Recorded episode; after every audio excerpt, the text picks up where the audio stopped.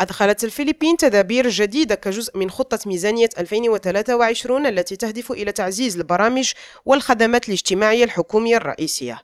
قالت وزيرة الميزانية والإدارة الفلبينية أمينة بنجندمن أن الحزمة الاجتماعية المخطط لها بميزانية تبلغ حوالي 11.7 مليار دولار تهدف إلى التخفيف من آثار التضخم، وتشمل هذه الإجراءات تمويل برنامج دعم الوقود الذي يستهدف العاملين في قطاعي النقل والزراعة المتأثرين بارتفاع أسعار النفط، بالإضافة إلى تطوير قطاع النقل بالدولة وخاصة النقل العام.